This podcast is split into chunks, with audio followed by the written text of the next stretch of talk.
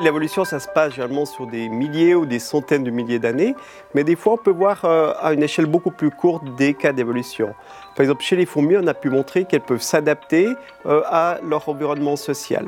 Dans quelques semaines que ces modifications se font. On a pu montrer que s'il y a plusieurs colonies qui sont proches l'une de l'autre, elles vont produire plus de soldats en fait pour, euh, pour défendre leur territoire. Et si on diminue le risque de compétition de colonies, par exemple on enlève les colonies avoisinantes, eh bien les fourmis vont réagir et vont produire moins de soldats. Alors c'est un peu euh, comme chez l'humain aussi, des fois il y a plus ou moins risque de, guerre. Euh, mais la différence avec chez l'humain, c'est que chez l'humain on a de la peine à diminuer l'investissement dans les soldats quand le risque de guerre diminue. L'organisation sociale des fourmis sert de modèle pour l'évolution d'autres types de sociétés. Alors on essaye de recréer des sociétés artificielles avec des robots en s'inspirant des fourmis.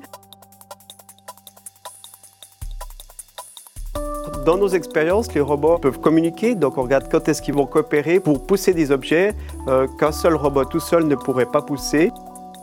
Et on a fait pas mal d'études pour voir comment la coopération peut évoluer euh, dans ces sociétés artificielles de robots.